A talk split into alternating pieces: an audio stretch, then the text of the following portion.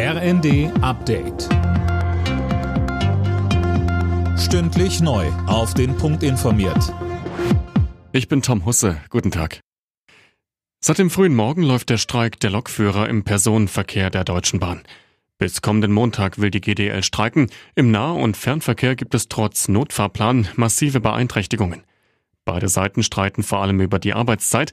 Die GDL will für Schichtarbeiter die 35-Stunden-Woche bei vollem Lohnausgleich. Das Unternehmen lehnt das ab. Bahnsprecherin Anja Bröcker sagte, der einzige Weg, um zusammenzukommen, ist, miteinander zu sprechen. Der Streik ist da in dem Fall keine Lösung. Das sollte eigentlich das allerletzte Mittel sein und nicht das allererste. Wir sind auf die GDL zugegangen, auch im Thema Arbeitszeit. Und es gibt sicherlich, wenn man über Angebote spricht, auch noch einen Spielraum. Nur man muss erst mal miteinander reden. Kanzler Scholz sieht sich für das schlechte Erscheinungsbild der Ampelregierung mitverantwortlich. In einem Interview mit der Wochenzeitung Die Zeit gab er sich außergewöhnlich selbstkritisch.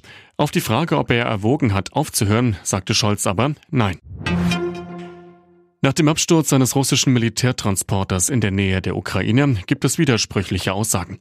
Russland behauptet, dass an Bord des Flugzeugs 65 ukrainische Kriegsgefangene gewesen sein sollen. Mehr von Tim Britztrup.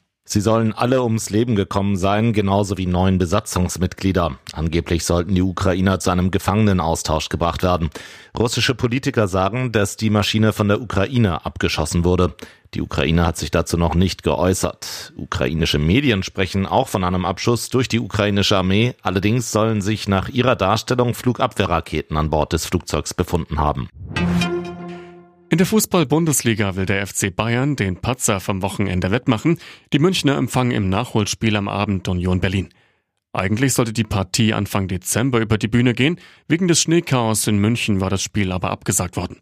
Los geht's 20.30 Uhr. Alle Nachrichten auf rnd.de